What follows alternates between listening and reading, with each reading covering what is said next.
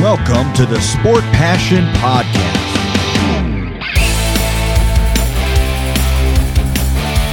And here is your host, Lars Marendorf.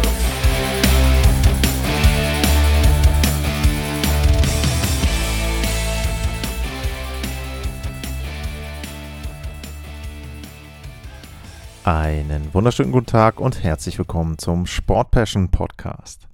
In der heutigen Folge geht es um die Stars der Woche, um die Hall of Fame Class 2022 und um die deutschen Spieler in der National Hockey League. Und genau mit dem Thema möchte ich loslegen. Die Frage der Woche an euch war, welcher deutsche Spieler in der NHL hat bisher die Erwartungen übertroffen? Und genannt hatte ich euch vier deutsche Spieler. Leon Dreiseitel, Tim Stützle, JJ Petterka und Nico Sturm. Und Moritz Seider wäre ja der fünfte im Bunde gewesen, den ihr, wenn ihr denn gewollt hättet, natürlich wie immer in den Kommentaren hättet nennen können. Wenn man mal die Punkte anschaut, dann ist es so, dass Leon Dreiseitel wieder ganz klar vorne liegt. Er hat im Moment 28 Punkte in 17 Spielen, 9 Tore, 19 Vorlagen. Tim Stützle hat auch mehr als einen Punkt pro Spiel, 16 Spiele, 17 Punkte, also auch da für ihn ganz ordentlich. Nico Sturm, der ist im Moment bei 18 Spielen, 8 Punkten und davon 6 Toren. Petaka, der ist bei 17 Spielen und 8 Punkten, 3 Tore, 5 Vorlagen. Und Moritz Seider, der ist im Moment bei nur 5 Vorlagen. Und ich fange einfach mal mit ihm an, denn es ist zum einen natürlich erstaunlich, dass er im Moment noch kein Tor gemacht hat, nur 5 Vorlagen hat. Und dass ihn auch keiner genannt hat. Wobei, wenn ich jetzt sage, er hat eben nur 5 Vorlagen, dann ist natürlich verständlich. Meine Frage war, welcher deutsche Spieler hat bisher die Über Erwartungen übertroffen? Dann ist es natürlich so bei Moritz Seider, der im letzten Jahr eine sehr, sehr gute Rookie-Saison hatte. Der kommt eben aus einer Spielzeit mit allen 82 Spielen mit 50 Punkten, sieben Tore dabei. Und da sind eben fünf Vorlagen nach 16 Spielen nicht besonders beeindruckend. Seine Pace im Moment ist auf 26 Vorlagen. Ich lache so ein bisschen, weil ich mir nicht vorstellen kann, dass er dabei bleiben wird. Also ich glaube schon, dass er vielleicht jetzt so einen kleinen Sophomore-Slump hat, also im zweiten Jahr sozusagen ein paar Probleme bekommt in der NHL, dass er vielleicht jetzt auch, weiß ich nicht, konditionell körperlich so ein paar kleinere Probleme hat, weiß ich nicht. Aber es ist, glaube ich, auf jeden Fall so, dass das Potenzial natürlich da ist bei ihm und irgendwann wird er auch sein Tor machen, vielleicht auch dann seine Tore innerhalb von ein paar Spielen. Und ich glaube schon, dass er irgendwo in Richtung 40 Punkte wieder kommen wird. Weiß ich nicht, 5 Tore, 35 Vorlagen, sowas in der Art. Das kann ich mir vorstellen und dann wird das auch genau in die Entwicklung reinpassen, die man bei den Red Wings dort von ihm sehen möchte. Was man vielleicht noch dazu sagen muss, ist, dass sich bei ihm die Eiszeit konstant entwickelt. Das heißt, er hat jetzt auch nicht weniger Spielzeit. Gab ja ein paar Veränderungen bei den Detroit Red Wings. Das hat sich aber bei ihm jetzt in der Spielzeit nicht niedergeschlagen. Letztes Jahr waren es 23 Minuten und 2 Sekunden. Im Moment sind es aktuell genau 23 Minuten. Also da ist kein Grund, sich irgendwie Sorgen zu machen um Moritz Seider. Dann kommen wir zu den anderen Vieren. Und da ist es so, eure Kommentare, die sahen folgendermaßen aus. Car Saxony hat geschrieben, Leon Dreiseitel liefert genauso ab, wie man es erwarten konnte. Für mich über den Erwartungen. Als Rookie ist JJ Petaka, wenn auch der anfängliche Lauf der Sabres deutlich an Schwung verloren hat. Lange Christian schreibt, das ist die Frage, wie ein drei Erwartungen noch übertreffen soll. Und Daniel Köhler schreibt, man vergisst, dass der Punkteschnitt von Leon krass ist und nicht normal, auch wenn man sich da bis jetzt schon dran gewöhnt hat.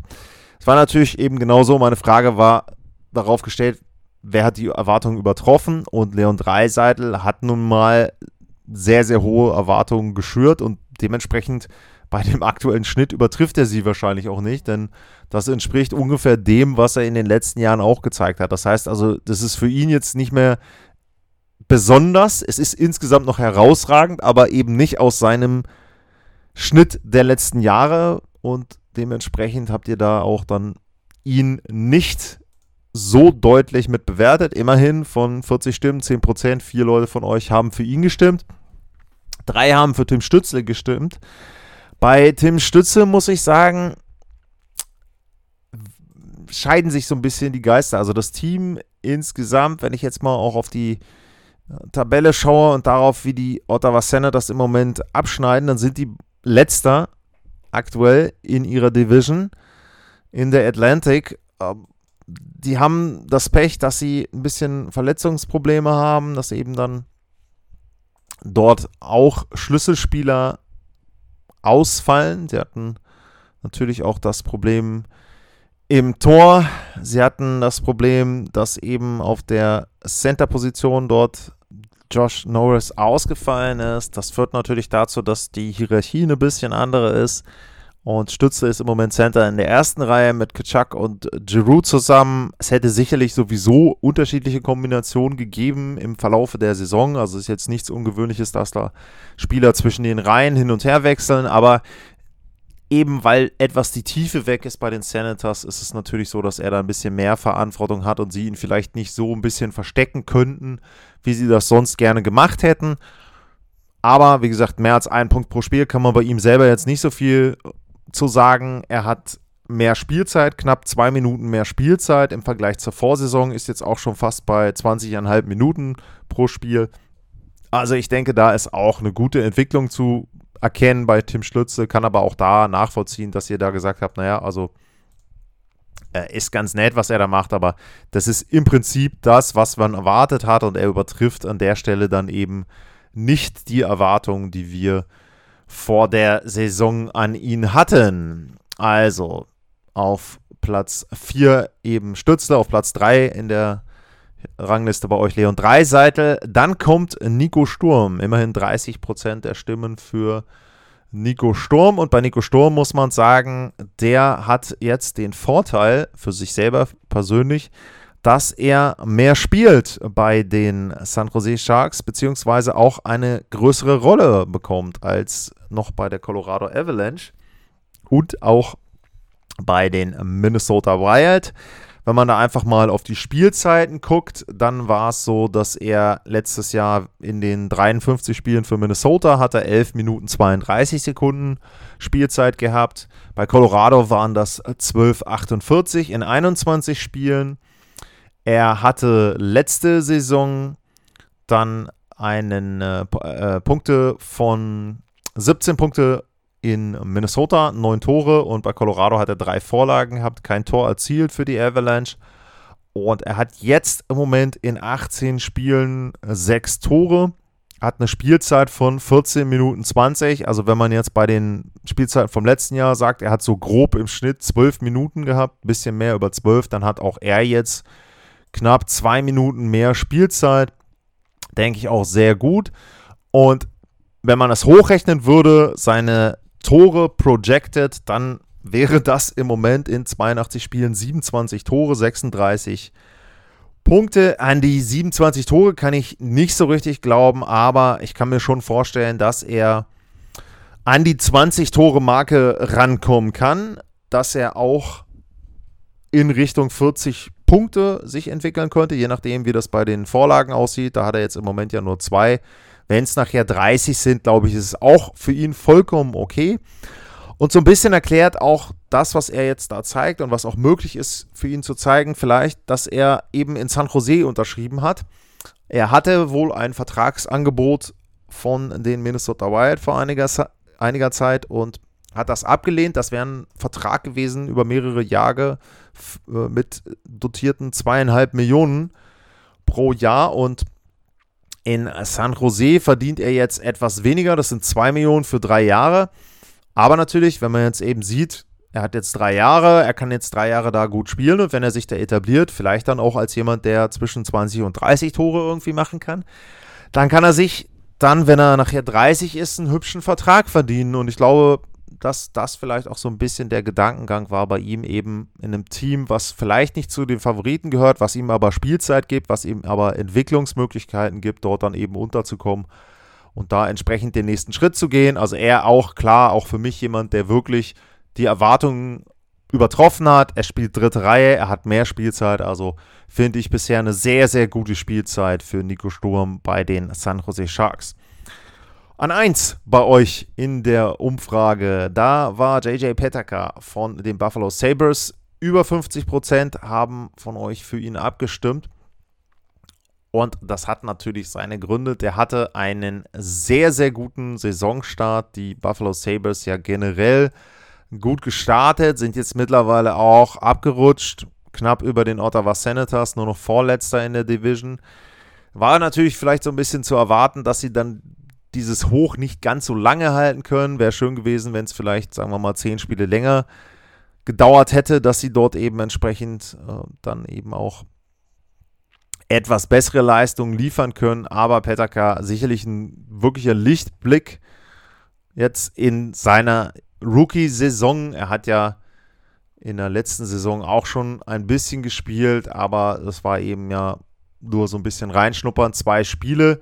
Was man sagen muss, wenn man jetzt nur auf die Zahlen gucken würde, könnte man sagen, er hat weniger Spielzeit als im letzten Jahr. Da hatte er über 16 Minuten in den zwei Spielen. Im Moment ist er aber knapp unter 14 Minuten. Ich glaube aber, das ist auch okay.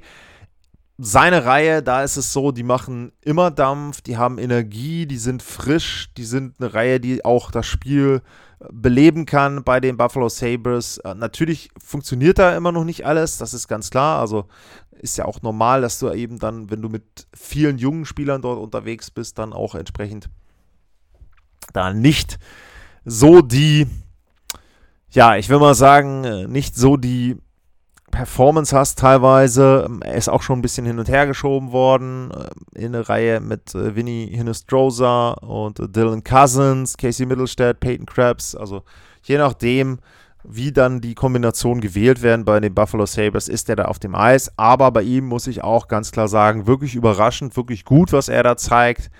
Und bisher eben mit seinen acht Punkten, drei Tore in 17 Spielen ist das schon gut. Auch da wieder, wenn man jetzt hochrechnen würde, wäre er irgendwo bei 39 Punkte, 15, 14, 15 Tore. Ich sag mal so, wenn er zweistellig Tore machen sollte, wenn er dazu noch 15 Vorlagen hat. Ich glaube, dann sind die Buffalo Sabres da auch gut bedient. Wichtig ist da ja auch immer die Entwicklung, dass er nicht komplett in ein Loch fällt, dass er sich dran gewöhnt, an den Rhythmus, an die Anzahl der Spiele. Und ich glaube, damit wäre das Team und da wäre er auch vollkommen zufrieden damit. Playoffs, wie gesagt, wird sehr, sehr schwer für die Sabres. Das sehe ich eher nicht. Ich hoffe, dass sie jetzt nochmal so ein bisschen zwischendurch eine Phase kriegen, wo sie vielleicht nochmal näher rankommen an die Playoff-Plätze, dass es nicht gleich direkt im Dezember so weit ist, dass man schon fast sagen kann, okay, komm, mit den Playoffs habt ihr nichts mehr zu tun. Aber trotzdem, wie gesagt, äh, aus Sicht, aus der persönlichen Sicht, Petaka da sicherlich äh, sehr, sehr gut unterwegs. Und dann nochmal der kleine Blick über den Tellerrand, heißt also in die unteren Ligen, in die Farmteams rein. Und da will ich mal einmal gucken, was es da denn so zu vermelden gibt. Da gibt es zum Beispiel Lukas Reichel, der 14 Punkte in 12 Spielen hat für die Rockford Icehawks. Dann Leon Gawanke ist noch zu nennen, sechs Spiele, äh, sechs Tore in elf Spielen. Kai Wissmann hat im, im Moment äh, vier Vorlagen und ja, das war so, sag ich mal, von den, von den größeren Namen, von den Deutschen. Ähm, Gibt es noch ein paar, die im College unterwegs sind, im College-Bereich. Wo habe ich sie denn? Ähm, Timo Barkhaus, Luca Münzenberger, Tommy Passanen, ähm, alle jetzt nicht mit mega herausragenden Leistungen und ja, da ist es eben wirklich so im Moment. Bei Reichel würde ich mich schon freuen, wenn er für die Blackhawks dann doch nochmal mehr Spiele macht. Ähm, da hatte ich ja auch erwartet im Grunde, dass er zu Saisonbeginn dort vielleicht auch in den Kader reinkommt. Das ist eben nicht der Fall gewesen. Die Blackhawks sind auch noch immer so ein kleines Rätsel für mich. Es war ja im Grunde klar für alle, dass sie tanken, aber so richtig hält sich das Team da bisher noch nicht dran, beziehungsweise es ist genau das Phänomen, was ich auch so zwischendurch mal erklärt habe dass eben Spieler und Trainer natürlich immer gewinnen wollen und obwohl das Management eher einen hohen Draftpick haben möchte, dann eben die Ergebnisse nicht automatisch schlecht sind. Ich glaube, insgesamt ist das schon positiv wieder mal aus deutscher Sicht, die Spielzeit. Ähm, und ähm, da kann man schon, glaube ich, ganz gut guter Dinge sein. Und da fällt mir ein, dass wir einen komplett äh, unterschlagen haben, beziehungsweise zwei komplett unterschlagen haben, nämlich die Goalies. Die habe ich aber gar nicht genannt. Und wie gesagt, ihr seid da auch gar nicht drauf äh, gekommen, dass die Torhüter ja auch noch in irgendeiner Form dort entsprechend ein Thema sein könnten bei den Deutschen. Beide Torhüter haben im Moment vier Spiele absolviert. Philipp Gruber ist ja noch verletzt, also der, da dauert es wahrscheinlich auch noch ein bisschen, bis er zurückkommt. Bei beiden sind die Zahlen nicht wirklich gut. Thomas Greis hat eine Fangquote von knapp unter 90 Prozent, Gegentorschnitt von 3,78. Er hat auch keines der vier Spiele gewinnen können. Die St. Louis Blues aber generell nicht gut drauf gewesen, haben jetzt so langsam die Kurve gekriegt. Also Greis da eben auch dann ein Opfer der Teamleistung insgesamt. Und Jordan Binnington ist es wohl, der es da quasi dann rausreißen muss für die St. Louis Blues. Äh, Thomas Greis eben ganz klarer Backup und auch nicht mehr in so einer Situation, wo er mal drin war, dass irgendwie 1A, 1B ist. Also er ist ganz klar die Nummer 2 in St. Louis. Und die Leistungen von ihm waren bisher auch nicht wirklich ansprechend. Bei Philipp Grubauer sehen die normalen Zahlen, nenne ich sie mal, Gegentorschnitt und Save Percentage auch schlecht aus, so ähnlich wie im letzten Jahr. Aber wenn man mal in die Advanced Metrics reinguckt, dann ist es so, dass er im Prinzip das gehalten hat, was man annehmen konnte. Und dementsprechend, wenn er jetzt dann mehr Spielzeit bekommt, wenn er mehr Spiele dann auch absolvieren kann, dann glaube ich auch, dass er hinter einem verbesserten Team, Seattle Kraken, dort dann auch bessere Leistungen bringen kann. Klammer auf, ich habe es immer noch im Hinterkopf, gibt eine Folge über die Seattle Kraken. Ich hoffe, in den nächsten zwei Wochen, dass ich das hinkriege. Klammer zu. Philipp Grubauer wird, wie gesagt, wenn er dann gesund ist, wieder davon profitieren, dass er da eben entsprechend dann auch eine bessere Mannschaft vor sich hat, bessere Abwehr vor sich hat und dann werden auch seine Zahlen runtergehen, glaube ich jedenfalls. Dann gehen wir in die Hockey Hall of Fame, beziehungsweise wir schauen uns mal die Spieler an, die in die Hockey Hall of Fame 2022 eingezogen sind. Da ist zu nennen Daniel Alfredsson, Roberto Luongo und die schwedischen Zwillinge Daniel und Henrik Sedin. Und das ist das allererste Mal, dass drei schwedische Spieler in einem Jahrgang in die Hockey Hall of Fame kommen. Mit den beiden ist noch Herb Carnegie mit drin in der Builder-Category und Riika Salinen in der Player-Category als weibliche Hockeyspielerin wie gesagt, Sendung hat den Fokus auf die NHL, deswegen gehe ich jetzt nur ein bisschen auf die NHL-Spieler ein. Und da ist es ja schon so, dass Daniel Alfredson, Daniel Alfredson dort als ehemaliger Kapitän der Ottawa Senators, langjähriger Spieler bei den Ottawa Senators, einfach eine sehr, sehr gute NHL-Karriere hat. Er hat am Ende noch eine Spielzeit gehabt, wer erinnert sich nicht, 2013, 14 bei den Detroit Red Wings. Insgesamt stehen bei ihm 1246 Spiele, 444 Tore, 1157 Punkte, also nicht ganz ein Punkt pro Spiel in den Playoffs, 124 Spiele, 100 Punkte. Das sind schon erstmal beeindruckende Zahlen, das muss man schon sagen. Also zumindest für einen Spieler, der eben dann aus Schweden kommt. Was die Punkte betrifft, liegt er eher der Rangliste der schwedischen Spieler auf Platz 2 hinter Mats Sandin. Der hat 1349 Punkte, wie gesagt. Alfredson 1157 Punkte. Und wenn man dann auch mal guckt auf äh, seine Karriere, ob er da auch bei den Auszeichnungen mit dabei war, dann hat er die Rookie Trophy gewonnen, er hat die Clancy Trophy bekommen und er hat die Mark Messi Auszeichnung bekommen. Er war, was die Hart Trophy betrifft, nie wirklich richtig vorne mit dabei. Uh, Selkie Trophy war mal auf Platz 4, was die Bewertung betrifft. Also sicherlich nicht unbedingt ein Spieler, der zu den Besten in seiner in seiner, ja, mit seinen Kollegen gehörte. Also seine persönlich beste Saison war die Spielzeit 2005, 2006. Da hat er 103 Punkte gehabt. Ähm, ansonsten lag er nie über 90 Punkten, eben nur einmal diese eine Ausnahmesaison.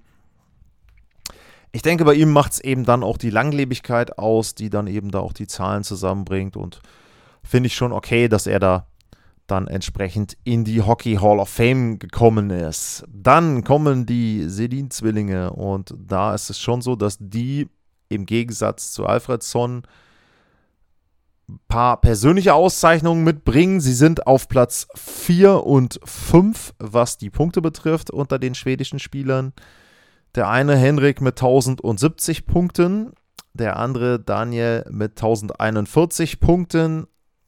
Dafür Daniel mit fast 400 Toren, Henrik nur mit 240. Und wenn wir auf die persönlichen Auszeichnungen gucken, dann hat Daniel in der Spielzeit 2010, 2011 die Artros Trophy gewonnen, Pearson Trophy und äh, Henrik war dafür in der Spielzeit 2009, 2010 derjenige, der die Artros gewonnen hat mit 112 Punkten und die Hart Trophy als MVP. Also bei beiden, Clancy Awards sind auch noch mit dabei, ähm, bei beiden ist es schon so, dass sie individuell zwischenzeitlich dann zu den besten Spielern gehörten auf ihren jeweiligen Positionen. Deswegen, da ist es sowohl so viele Spiele, beide über 1300 NHL-Spiele, beide 17 Jahre Karriere, beide eben auch zusammen bei den Vancouver Canucks. Ja, eine ganz, ganz besondere Situation.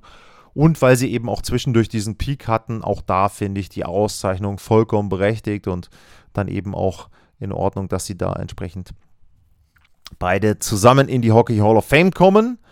Und dann kommt noch mit dazu Roberto Luongo. Der ist auch mit in die Hockey Hall of Fame. Alter Mannschaftskollege von den beiden, von den Vancouver Canucks. Bei Luongo ist es so, der hat 1044 NHL-Spiele gemacht. Von den Spielen hat er insgesamt 400 und 89 gewonnen und mit den 489 liegt er auf Platz 4. Marty Brodeur hat den Rekord 691, Patrick Ra 551, Marc-André Fleury als aktiver Spieler auch noch 526 und dahinter kommt Roberto Luongo. Da sieht man schon ziemlich elitäre Gesellschaft vor Spielern wie Eddie Belfour, Henrik Landquist, Klammer auf, sicherlich nächstes Jahr in der Hockey Hall of Fame, Klammer zu. Curtis Joseph, der so ein kleiner Diskussionspunkt ist immer wieder, Terry Sorchak ähm, und so weiter und so weiter, Tony Esposito. Alle Großen sind, oder einige Große sind auch hinter ihm, hinter Roberto Luongo und er ist da für mich zu Recht mit dabei. Er ist auch jemand gewesen, der zumindest mal die Jennings Trophy gewonnen hat. Seine hat er tatsächlich nie gewonnen, war mal auf Platz 3, mal auf Platz 2. Er war auch beim Hart Trophy Voting 2006, 2007 für die Vancouver Canucks auf Platz 2. Aber ja, dann letzten Endes dann doch eben keine Trophäe dort bekommen. Ja, aber auch illustre Karriere äh, in der NHL, auch mit der kanadischen Nationalmannschaft. Also schon jemand, der es verdient hat, in die Hockey Hall of Fame zu kommen und dementsprechend da auch diese Auszeichnung. Dann gibt es noch eine Bemerkung und zwar war die große Story und die Feel-Good-Story, obwohl es im Grunde eine dramatische Geschichte ist. Boje Salming, der schwedische Pionier, der 1973 in die NHL gekommen ist, von 73 bis 1990 gespielt hat, Legende bei den Toronto Maple Leafs eine Spielzeit dann am Ende noch in Detroit aktiv gewesen, aber 16 Jahre von seinen 17 bei den Maple Leafs und der war natürlich begeistert, dass die Schweden dort drei Spieler haben, die in die Hockey Hall of Fame aufgenommen wurden. Aber er leidet an ALS, an Amyotropher Lateralsklerose. Und das ist eine degenerative Muskelkrankheit. Da gibt es Muskelschwächen dann am Ende und er kann auch wohl nicht mehr reden. Aber es war so, dass er von seiner Familie und ehemaligen Mannschaftskollegen dort mehrfach aufs Eis geführt wurde zum Ceremonial Puck Drop. Unter anderem auch dann am Samstag, nee, am, war es am Samstag oder am Sonntag, glaube ich, bei dem Hockey Hall of Fame Game zwischen den Toronto Maple Leafs und den Pittsburgh Penguins. Und dann gab es erstmal das Ceremonial Face-Off. Da waren William Nylander und Oliver Ekman Larsson, also zwei Schweden, einer von Toronto, einer von Vancouver, erstmal mit dabei. Und Salming hat da eben den Puckdrop gemacht. Und dann hat Sheldon Keefe die großartige Idee gehabt, beziehungsweise wahrscheinlich auch jemand aus dem Management, wer auch immer, Riesenidee die Maple Leafs haben sechs Schweden im Lineup und die sechs Schweden standen auch in der Starting Lineup. Kalgren, äh, Timothy Liljegren, äh, Rasmus Sandin, Nielander, Pierre Engwall und Kalle Jankrok. Und das ist natürlich ein Riesentribut gewesen da an Boye Salming und dementsprechend äh, sehr, sehr gut, äh, was dort eben entsprechend die Maple Leafs, aber auch die Hockey Hall of Fame insgesamt gemacht hat. Ich habe es eben angedeutet, nächstes Jahr könnte Henrik Landquist dann reinkommen, ehemalige Ranger und noch ein paar andere Kandidaten, wenn ich Zeit habe, aber wie gesagt, das ist im Moment bei mir ein bisschen knapp bemessen.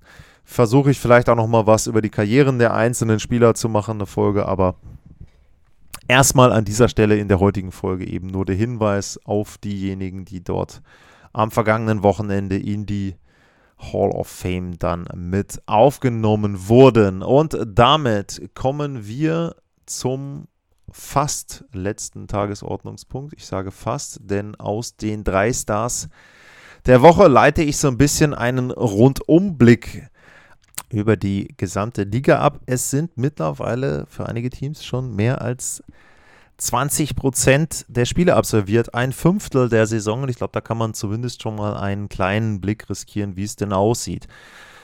Mikko Rantanen war der erste Star der Woche. Die Fs hatten zwei Spiele, einmal 5-3 gewonnen gegen Nashville und dann einmal gegen die Carolina Hurricanes 4-1 gewonnen. Bei dem 4-1 hat er tatsächlich in allen Toren oder war an allen Toren beteiligt. Ein Tor, drei Vorlagen. Bei dem 5-3 hatte er zwei Tore und eine Vorlage. Insgesamt sieben Punkte in zwei Spielen. Sehr, sehr gut drauf. Mikko Rantanen und er hatte ja auch schon bei der Global Series den Hattrick. Also er ist vielleicht immer so ein bisschen unterschätzt und jemand, der etwas untergeht, wenn man bei Colorado eben guckt. Nathan McKinnon in der Offensive, KMK hat man hinten ganz klar. Dann kommt noch Lannis Cook als Kapitän, der ist im Moment verletzt. Und Rantanen übernimmt eben im Moment auch so ein bisschen dann die Rolle und die Punkte, die ansonsten Landeskog eben vielleicht auch beisteuert. Sehr, sehr guter Spieler, der manchmal auch seine Qualitäten gar nicht zeigen muss, weil sein Team insgesamt so gut ist, aber auch sehr sympathisch, muss ich sagen. Ich habe ja da das Glück gehabt, auch ein bisschen Zeit mit den Jungs zu verbringen, was man da so dann mitbekommt, war er da auch sehr, sehr offen und sehr, sehr auskunftsfreudig. Dann der zweite Star der Woche. Das ist Linus Ulmark von den Boston Bruins. Drei Spiele, drei Siege, 1,34 Gegentore pro Spiel, 95,6 Prozent die Fangquote. Boston Bruins haben eine sensationelle Form zu Saisonbeginn, sind sehr, sehr gut drauf. Beste Start in der Geschichte des Teams. 1929, 1930 waren sie auch schon so gut und ähm, hatten 14 Siege, zwei Niederlagen zu Beginn. Also sehr, sehr gut unterwegs da die Boston Bruins, komme ich ja gleich noch zu. Und der dritte Star der Woche, das war Adam Fox, der Verteidiger der New York Rangers.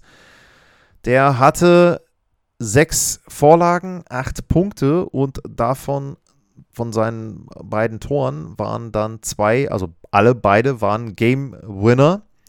Und äh, die Rangers hatten vier Spiele, zwei davon gewonnen zwar nur, aber trotzdem, er war sehr, sehr gut mit beteiligt und dementsprechend wurde er da ausgezeichnet. Und ich habe gesagt, ich möchte mal so ein bisschen einen Blick wagen auf die Tabelle und auf die Leistungen der Teams bisher. Wir fangen im Osten an, Metropolitan Division. Da sind die New Jersey Devils das Team, das im Moment sehr, sehr gut drauf ist. 26 Punkte, 13 Siege, nur drei Niederlagen. Und bei den Devils scheint es so zu sein, dass der Knoten geplatzt ist, dass sie das, was in den letzten Jahren schon unterschwellig zu sehen war, dass sie ein sehr, sehr gutes Team sein können, jetzt endlich beweisen. Sie haben zehn Siege hintereinander, beste Serie in der gesamten Liga. Und sind da wirklich sehr, sehr gut unterwegs. Auch individuell. Äh, Jasper Brett ähm, ist da auch einer, der vorne mit dabei ist, was die Zahlen betrifft und da entsprechend auch mit äh, zu den äh, Topscorern gehört. 21 Punkte in 16 Spielen. Also da auch eine sehr, sehr gute Saison bisher von den New Jersey Devils. Die Islanders sind gut drauf, haben jetzt eben nicht das Problem, dass sie viele Auswärtsspiele haben, auch die 22 Punkte.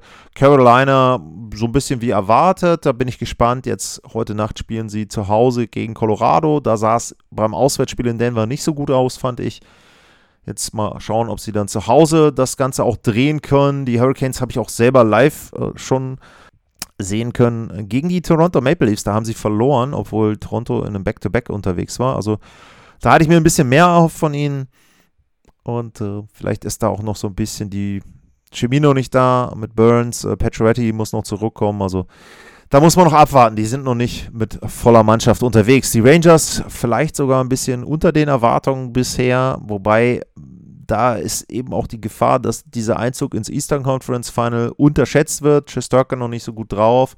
Insgesamt Mannschaft auch im letzten Jahr von den unterschwelligen Werten, wenn man es jetzt zum Beispiel mit den Devils vergleicht, nicht so gut gewesen, die New York Rangers. Und da war es ja immer so, dass sie sozusagen besser gespielt haben, als die Analysten es vorhergesagt haben. In dieser Spielzeit scheint es so zu sein, dass sie da sich eher dem annähern, was diese Zahlen dann auch meistens aussagen.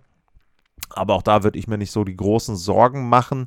Philly besser gestartet als erwartet. Eines der Überraschungsteams bisher, aber auch da scheint es so zu sein, dass sie langsam da eingeordnet werden, wo ihr Leistungsniveau ist. Tja, und dann kommen wir zu den beiden großen Altmeistern, den Washington Capitals und den Pittsburgh Penguins. Und es scheint so zu sein, als ob eines der beiden Teams oder aber beide vielleicht doch ihr Zenit jetzt überschritten haben. Extreme Schwierigkeiten, speziell finde ich in Pittsburgh, weil die Capitals haben sehr viele Verletzte. Bei Pittsburgh es ist für mich nicht so ganz erklärbar. Die hatten auch einen guten Saisonstart direkt am Anfang, aber ja, beide Teams also im Moment in einer Krise und ich bin mir nicht sicher, ob sie beide noch die Kurve kriegen. Und nicht mal, ob es überhaupt eins von beiden Teams schafft. Die Columbus Blue Jackets, von dem, was ich bisher gesehen habe, neben Arizona das schlechteste Team der Liga. Anaheim habe ich noch nicht gesehen, also will ich noch nicht so viel zu sagen.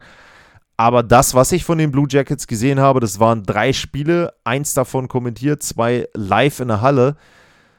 Da war nicht viel, was ein konkurrenzfähiges NHL-Team auszeichnet, muss man so deutlich sagen. Sehr junges Team, Torhüterposition nicht gut besetzt, Abwehr sehr löchrig, eben unerfahren, viele Fehler, vorne wenig Durchschlagskraft. Johnny Goodrow fehlt im Moment, glaube ich, auch noch so ein bisschen die Bindung ans Team. Ist natürlich auch wesentlich mehr auf sich alleine gestellt, als das noch in Calgary der Fall war. Also die Columbus Blue Jackets jetzt auch nochmal mit der Verletzung von äh, Patrick Leine sollten vielleicht daran denken und so ein bisschen in Richtung Tanking sich orientieren. Dann gehen wir weiter in die Atlantic. Machen wir es ganz schnell. Boston, überragender Saisonstart. Für mich im Moment bestes Team der Liga. Und einer der Titelfavoriten hätte ich so nicht erwartet mit den Verletzungen. Also überrascht mich bisher. Toronto habe ich auch gesagt, die können die Division gewinnen, ganz klar. Also waren für mich da der Favorit auf die Division. Das haben sie im Moment noch nicht so ganz abgebildet. Auf der anderen Seite ist es für die ja im Grunde nur wichtig, dass sie nachher dann auch entsprechend in den Playoffs gut spielen und da dann endlich mal eine Runde gewinnen. Jetzt die Verletzung von Muzzin könnte so ein bisschen ein Problem darstellen, aber will ich jetzt in dieser Sendung nicht zu viel drauf eingehen. Sind im Moment auf klarem Playoff-Kurs, das ist okay. Florida auch ähnlich. Auch da hatte ich erwartet, dass sie nicht so überragend spielen wie letzte Spielzeit. Passt auch im Moment rein in das Bild. Tampa Bay ist auch in Ordnung. Zwischendrin zwar mal ein bisschen gekriselt, aber das ist für dich eben auch unwichtig. Die wollen in die Playoffs kommen, dann geht es richtig los. Detroit, guter Saisonstart. Weitere Entwicklung, auch wenn jetzt Moritz Seider da nicht direkt mit Toren und Punkten beteiligt ist. Trotzdem Detroit positive Entwicklung zu erkennen. Montreal auch so eine kleine Überraschung, 17 Punkte nach 16 Spielen, hätte man auch nicht unbedingt erwartet. Und da muss man jetzt auch sehen, wie lange sie das halten können. Buffalo schon fast wieder ein bisschen enttäuschend, weil sie eben so früh schon anscheinend wieder einbrechen in Richtung Tabellenkeller. Ottawa sollte schleunigst die Kurve bekommen, aber wie gesagt, paar Verletzungsprobleme, also kann man auch noch nicht so richtig einschätzen. Die Dallas Stars sind das Team, das die Central Division im Westen anführt. Überraschungsteam habe ich gesehen. Sehr souveräner Auftritt gegen die Philadelphia Flyers. Also da gibt es nichts dran auszusetzen. Haben sie ein schlechtes Team deutlich geschlagen. Auch ansonsten gute Leistungen bisher. Ja, auch ohne Oettinger denke ich doch schon ähm, okay auch ein bisschen überraschend, denke ich, die Dallas Stars. Winnipeg etwas überraschender noch als Dallas, auch vorne mit dabei bisher. Connor Hellerbuck, sehr guter Saisonstart. Die Colorado Avalanche kann man nicht so richtig einschätzen, haben weniger Spiele noch als die meisten anderen Teams. Dazu der Trip nach Europa, dazu viele Verletzte. Da bin ich mir eben nicht sicher, ob sie nicht vielleicht dann doch irgendwann mal handeln sollten und sich für die zweite Center-Position jemanden besorgen sollten. Denn ähm, ja, da könnte es schon dann irgendwann Probleme geben. Jetzt also auch noch mit den anderen Ausfällen. Nichushkin ist ja jetzt auch noch ausgefallen zu Landeskog dazu. Also, naja, wird schwierig mit dem dezimierten Kader da die ganze Zeit oben mit dabei zu sein. Minnesota, schwierig einzuschätzen für mich. Schlechter Saisonstart, dann zwischendurch wieder ganz gut. Ähm, ja, Licht, viel Licht, viel Schatten, sehr durchwachsen bisher. Nashville ähnlich. Ähm, Chicago überraschend gut. Wer weiß, ob das so sinnvoll ist und wie lange das noch gut geht. St. Louis überraschend schlecht, jetzt allerdings mit vier Siegen hintereinander vielleicht die Kurve gekriegt, aber es hängt eben sehr, sehr viel auch an Jordan Binnington da. Ich hatte sie ja insgesamt nicht so gut gesehen wie letztes Jahr, ob die in die Playoff-Ränge noch reinkommen können wird auch ein harter Weg für die Arizona, auch wenn man jetzt die Punkte anschaut, 13 Punkte in 15 Spielen, 6 Siege, 8 Niederlagen, wirkt irritiert so ein bisschen für mich. Trotzdem, glaube ich, ein wirklich schlechtes Team. Ähm, haben da an einigen Stellen auch von nicht so konsequenten Leistungen der Gegner profitiert und auch teilweise viel Glück gehabt. Dann die Pacific zum Abschluss. Vegas Golden Knights, Titelfavorit, sehr gutes Team, bestes Team im Westen neben den Boston Bruins würde ich sagen, so der zweite sehr gute Titelfavorit, der auch sehr gut aktuell schon spielt. Logan Thompson, habe ich es gesagt, ist im Tor gut und dann spielen die Vegas Golden Knights gut, auch insgesamt. Jack Eichel natürlich mit dem Spiel in Buffalo. Kannst du dir nicht ausdenken, dass er da dann einen Hattrick macht, wenn sie ihn alle ausbuhen. Also da scheint es auch so zu sein, er ist gesund, sie sind gesund, ähm, dann bringen sie auch Leistung. Da wird irgendwann mal, glaube ich, das Thema Tiefe dann hochkommen, ob sie dann auch gegen gute Mannschaften und längerfristig solche Leistungen bringen können. Los Angeles auch positiv, kein Einbruch, wirklich guter Start für die Los Angeles Kings. Seattle auch jetzt so, wie das viele Analysten im letzten Jahr erwartet haben, in Richtung Playoffs unterwegs. Und wenn dann das Goaltending vielleicht dann auch von Philipp Gruber noch mehr kommt, dann kann es da auch sicherlich was werden mit der Endrunde. Edmonton, bisschen enttäuschend. Ähm, sehr gute Spiele mit dabei, muss man sagen. Habe ich zum Beispiel das Spiel gegen Florida gesehen, das fand ich gut. Da haben sie sich gut aus der Affäre gezogen, nachdem sie vorher untergegangen waren in äh, Carolina. Aber eben auch Spiele wie das in Carolina mit dabei. Ich glaube, die Torhüter-Position mit Campbell ist da sicherlich sehr, sehr unausgeglichen. Er hat sehr gute Spiele, er hat sehr schlechte Spiele und ich glaube, dass sie da vielleicht erstmal Skinner vertrauen sollten und da eben entsprechend mit dem Rookie unterwegs sein sollten. Und vorne, ja gut, Dreiseitel McDavid braucht man nichts zu sagen. Überragende Spielzeit. Auch jetzt wieder von den beiden. Calgary Flames im Moment auch noch nicht richtig eingespielt. Auch da Licht und Schatten gegen Boston gut begonnen, dann verloren. Äh, klarer Sieg jetzt nochmal zwischendrin. Also schwierig auch einzuschätzen. Die San Jose Sharks sind tatsächlich in den letzten Wochen ein bisschen besser geworden, aber so dieses ganze Dreierpaket da unten, Sharks, Canucks äh, und die Anaheim Ducks, sind wirklich schlecht. Anaheim, was ich so bisher gelesen habe, viel gesehen, außer Highlights habe ich da noch nicht, sind auch ein schlechtes Team. Und äh, dementsprechend, ja, alle drei unterwegs in Richtung Lottery Picks und bei San Jose vielleicht noch äh, Erik Carlson herauszuheben. der da einen Megastart hat und eben auch gesund ist. Das ist ja bei ihm auch dann oft in den letzten Jahren ein Problem gewesen. Das war's für heute. Da waren jede Menge Themen drin in der heutigen Sendung und ich kann schon mal vorwegnehmen, in der nächsten Woche soll es unter anderem dann auch um die Schweizer Spieler gehen. Das heißt also heute der Blick auf die deutschen Spieler, nächste Woche dann auf die Schweizer Spieler könnt ihr euch schon drauf freuen, wird die Frage der Woche unter anderem sein. Ich werde mir vielleicht auch noch eine zweite überlegen, aber da wird es dann eben genauso sein wie bei den deutschen Spielern. Wer hat die Erwartungen bisher übertroffen? Und da bekommt ihr dann von mir vier Schweizer Spieler vorgegeben. Und wenn ihr gerne andere hättet, wie immer in den Kommentaren bei Lars-Mar bei Twitter, da könnt ihr mir auch andere Themen, Fragen und so weiter schicken, Anmerkungen oder aber info at sportpassion.de. Das wären die beiden Kontaktmöglichkeiten. Ja, und dann sage ich mal für heute vielen Dank fürs Zuhören. Bleibt gesund und tschüss.